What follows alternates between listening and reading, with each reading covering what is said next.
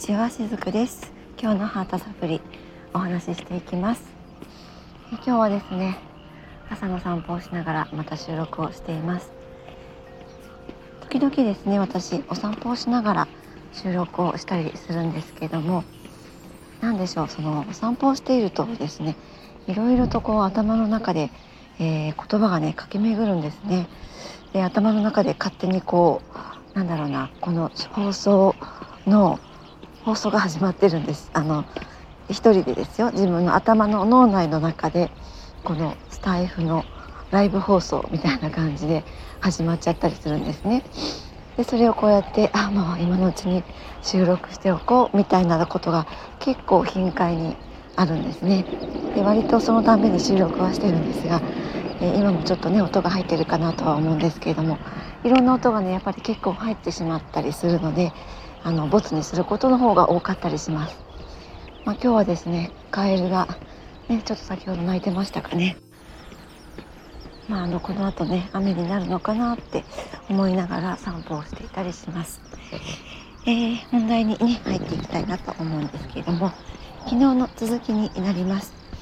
え昨日はですねそのスピリチュアルな活動をしていく私も心がけていることなんですけれどもその何に対してもですね依存を、えー、させることとか、まあ、そういったものは、えー、あなたの力をそもそも弱らせてしまうものなんですよっていうお話をしました。で今日はですねもう少し、えー、お話をしていきたいなと思うんですけれどもそのやっぱり私たちって自分の心の中とか自分のその特にエネルギーの状態のことって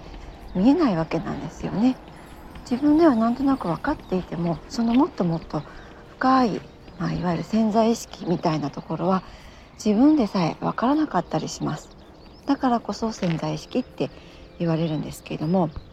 この見えない世界って分からないからこそそれが何かしら自分に力を与えてくれるのではないかって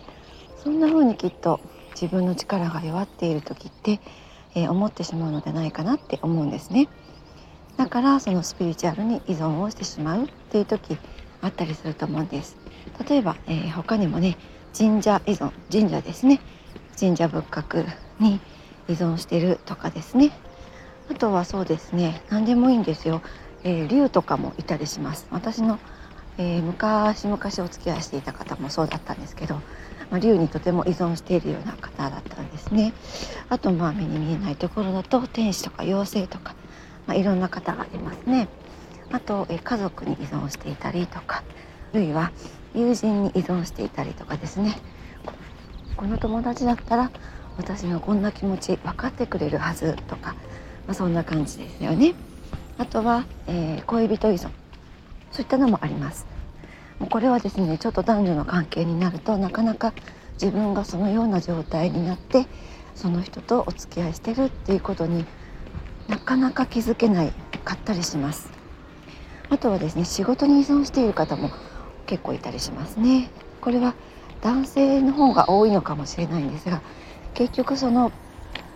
えー、仕事っていうのは自分がやればやっただけのその成果が出やすいところですよね。そしてそれが報酬としてもらえたりとかあとはその名誉とか地位とかそういったものをね与えられる場所なのでえー、いつの間にか仕事に依存しているっていうケースも結構あったりします。でまあこの今ねお話ししたものって、えー、共通点がねあるかなと思うんですね。自分の見えない内側のものを満たそうとしているんだけれども全てその答えをそのツールを外側に求めているそのことにお気づきでしょうか？外側の依存を起こしているっていうとこなんですね。で最初にお話ししたみたいにスピリチュアルっていうまあそういうその依存の対象になっちゃうこともあるんですけれどもそうではなくてスピリチュアルがあることがよりどころで、まあ、そこに人生をかけるわけでもなくって自分の中にエネルギーをちゃんと取り戻すために使うもうみんなですね自分がエネルギーがないって思っていらっしゃるんですね。えー、私はなくてあの人はあるけど私はないんですよねって。私の生き方が間違っていたからいけないんですよねって。必ずやっぱり自分からエネルギーをなくすっていう方向にその思考がね使われちゃうんです。頭でそう捉えているんですね。でそれをひっくり返してあそんなことないんだなって私ちゃんともともと自分の中に力があったんだなって、えー、そんなことに気づいてもらうことでエネルギーっていうのはどんどん、えー、復活していくものなんです。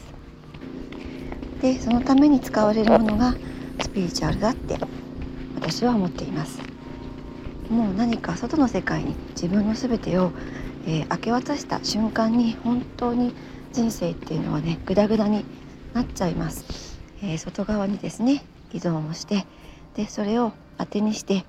思ったよりもうまくいかなかったって。あなんかもう全部放棄しちゃおうみたいなもう裏切られた感情もねそういう時って伴ってきたりします。でそれは普通なんです。これこそが自分を助けてくれるものなんだっていうふうになった瞬間から自分の人生っていうのはおかしくなってしまうんです。でもそうじゃなくて必ず自分の人生を良くするのは何よりも自分に寄り添うっていうことなんですね。それは自分に力を取り戻すところからなんです。